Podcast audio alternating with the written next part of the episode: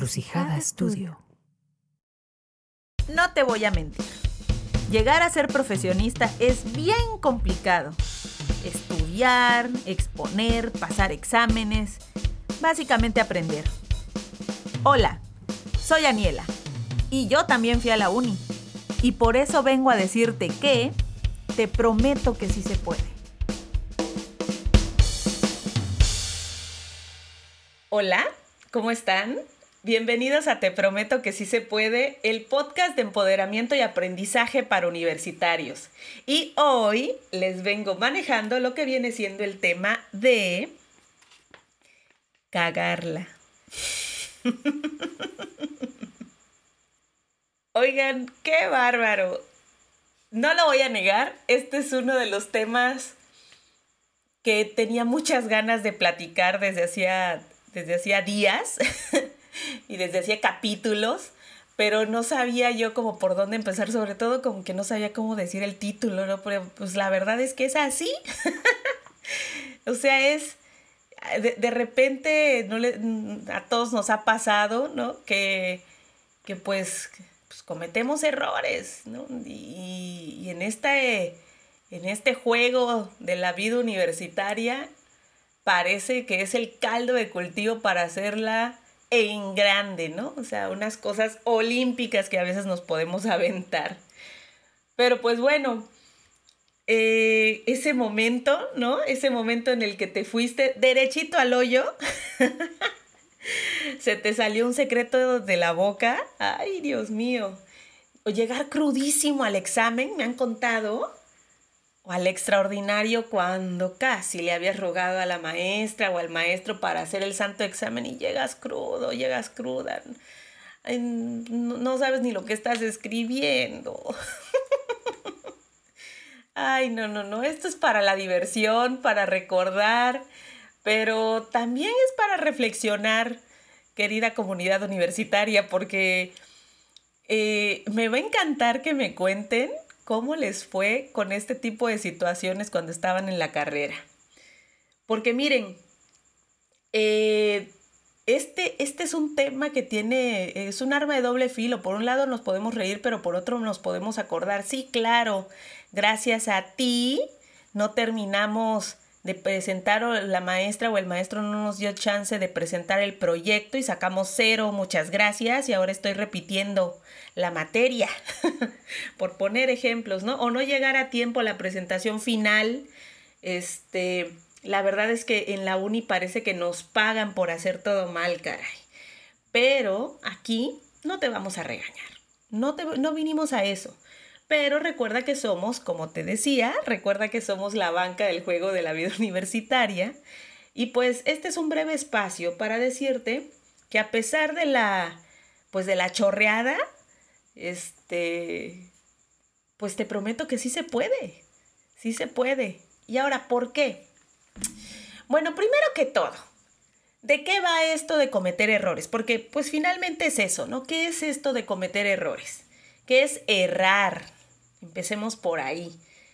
Eh, yo creo que para mí, desde donde lo veo, errar es un accidente, es algo que no esperas. Digo, si lo vemos de esa manera, porque también puede ser algo que eh, se te salió de las manos, ¿no? Es algo que también puede suceder. Eh, de acuerdo a la Real Academia de la Lengua Española, este es no acertar algo, no darle al clavo, pues aunque no dice para quién, ¿verdad? Eh, pero aquí pensemos que es algo en lo que nosotros no acertamos, ¿no? Entonces, de entrada, eso es errar, eso es cometer un error. Ahora, y ojo con lo que les voy a contar aquí, ¿es importante cometer errores? La respuesta es sí. Sí. ¿Y se acuerdan de la familia del futuro? No sé si se acuerdan de esta, este, ya ven que yo soy muy de andar contando estas películas a su mecha porque hashtag Disney. ¿Se acuerdan? Ellos celebraban más el error que los aciertos. Y la verdad es que se sabe que los seres humanos aprendemos más después de un error monumental, de, un, de una gran emoción, ¿no? Eh, de, un, de, un gran error, bueno, no grande, pero de una emoción fuerte en donde a lo mejor algo no nos salió bien o en un momento en el que algo nos salió muy bien, ¿no? Pero en este caso, cuando ese algo no te salió, no te salió muy bien, no lo olvidas. Y ahorita les voy a contar una historia de cuando era niña. Y pues, Aniela Chamaca, la verdad es que este, no, no precisamente tenía los mejores modales. Y no es que no me los hayan enseñado, porque eso no es verdad. Pero tenía un gran tema con dejar los zapatos en la sala. Regresando de la primaria, que, era, que fue la época este, en la que me sucedió este evento, eh, yo dejaba los zapatos, o sea, yo llegaba de la escuela y aventaba la mochila y dejaba los zapatos, me quitaba los zapatos y ahí los dejaba en la sala. Y ya de ahí ya me iba yo a buscar mis chanclas. Háganme ustedes el favor. Ah, pero me acuerdo mucho, este, que mi tía Zaida siempre me decía que yo llevara los zapatos a su lugar. Y no me lo dijo una vez, me lo dijo muchas veces. Hasta que me dijo, Aniela, si tú no llevas los zapatos al cuarto, yo los voy a sacar a la calle. Y a mí se me hizo súper fácil hacer como que no dijo nada. Ah, eso fue una vez. A la siguiente vez yo dejé los zapatos igual, dejé la mochila en cualquier lugar y dejé los zapatos otra vez en la sala. Esa acción la vio mi tía y mi tía agarró los zapatos y los fue a poner en medio de la calle, que por cierto es una avenida. Cuando regresé de que había ido a buscar mis, mis sandalias, pues mis, este, ¿Y mis zapatos? Yo te dije, me dijo mi tía. y, y, yo entre que enojada, pero no, porque evidentemente sabía la consecuencia y no la tomé en cuenta, fui a buscar mis zapatos allá a la avenida. Después de esa vez, pregúntenme si he puesto mis zapatos en la sala otra vez. Para nada. Entonces, en una de estas situaciones es en las que yo les, les, les comparto que es cuando nosotros aprendemos más. Por eso es que finalmente, eh, eh, como dicen, errar es de humanos, pues claro. Y aquí el chiste es cómo resuelvo a pesar de la situación, ¿no? Digo, esto es, esto es algo chiquito, pero también pudo ser como los que les platicaba anteriormente. Y ojo, eh, no, no buscamos provocarlos, yo creo, ¿verdad? Yo creo que no buscamos provocar, yo quisiera creer que no buscamos cometer los errores. A veces parece que vamos derechito para allá, pero pues ese ya es para otro, eso es como dicen harina de otro costal. Aquí yo creo que eh, a, a veces, híjole, se nos van las cabras, ¿no? Ahora, ¿para qué me serviría, digo, si, o por qué me serviría más bien? Eh, eh, pues la, es esta, esta consecuencia de, del cometer un error, ¿no? ¿Para qué me sirve? Porque no es nada más, la verdad es que, digo, hay que aprovechar todo, inclusive los errores. Y entonces, ¿para qué? ¿Para qué me sirve esta experiencia? Bueno, eh, yo diría que para reflexionar, para reflexionar, hacer esa, esa pausa necesaria y entonces, ¿qué, ¿qué, es hacer, ver en retrospectiva qué es lo que está pasando aquí? ¿Dónde está el quiebre? Eh, ¿Por qué estoy llegando tarde siempre a mi clase de 7 de la mañana?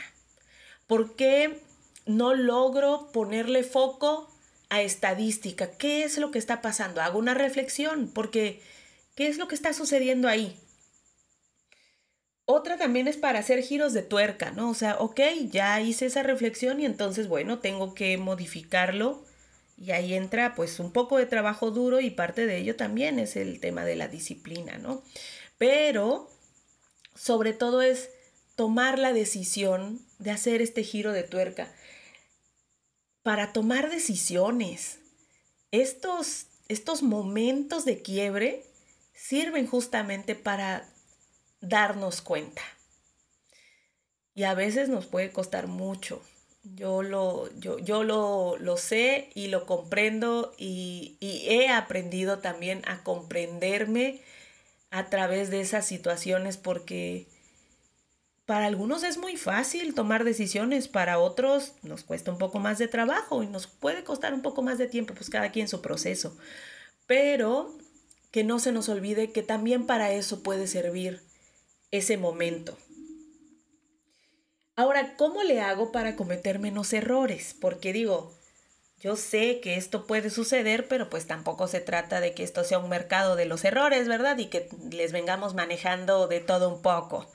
Pues no, o sea, el chiste es pues ir hacia adelante, ir, ir, eh, sí, no, no, no voy a negar que eso va a suceder, pues es que no somos robots, eh, pero pues tratar de eh, pues aprender lo que se pueda aprender, pero minimizarlo si es posible, ¿no? Entonces, primero, yo creo que conociéndonos a nosotros mismos.